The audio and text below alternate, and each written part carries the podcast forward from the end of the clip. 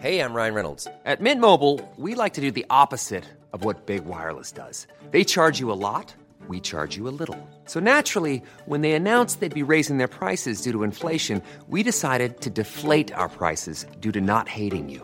That's right. We're cutting the price of Mint Unlimited from $30 a month to just $15 a month. Give it a try at mintmobile.com slash switch. $45 upfront for three months plus taxes and fees. Promo rate for new customers for limited time. Unlimited more than 40 gigabytes per month. Slows. Full terms at mintmobile.com. Bonjour et bienvenue dans Savez-vous que, le podcast d'anecdotes du Dauphiné libéré.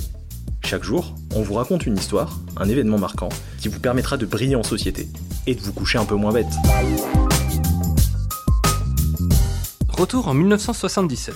Professionnel depuis deux ans, le jeune Bernardino devient le leader de l'équipe gitane. Après avoir remporté Liège-Bastogne-Liège en avril, il prend, au mois de mai, le départ du Critérium du Dauphiné libéré afin de se tester en haute montagne.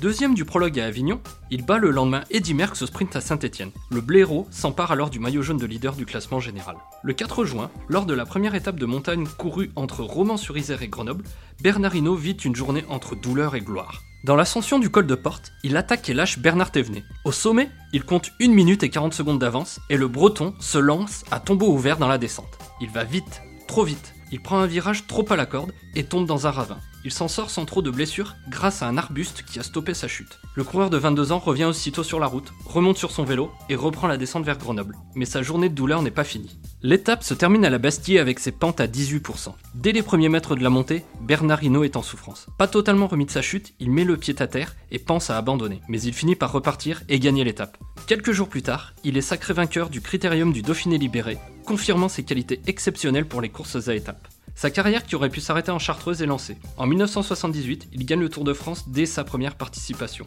En tout, le blaireau a remporté 5 grandes boucles, la dernière en 1985. Et depuis, on attend toujours son successeur tricolore. 37 ans que ça dure.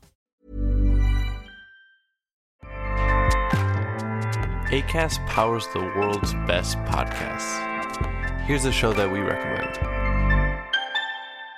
The Real Housewives is a guilty pleasure for most, but if you're looking to not feel guilty about that pleasure, tune in to Everything Iconic with me, Danny Pellegrino, where I break down all the messy moments and behind the scenes antics of Bravo's popular franchise. And on Everything Iconic, I also interview celebrity guests like Kelly Ripa, Kiki Palmer, Drew Barrymore, Cameron Diaz, and more about their guilty pleasures, their past work, and so much more.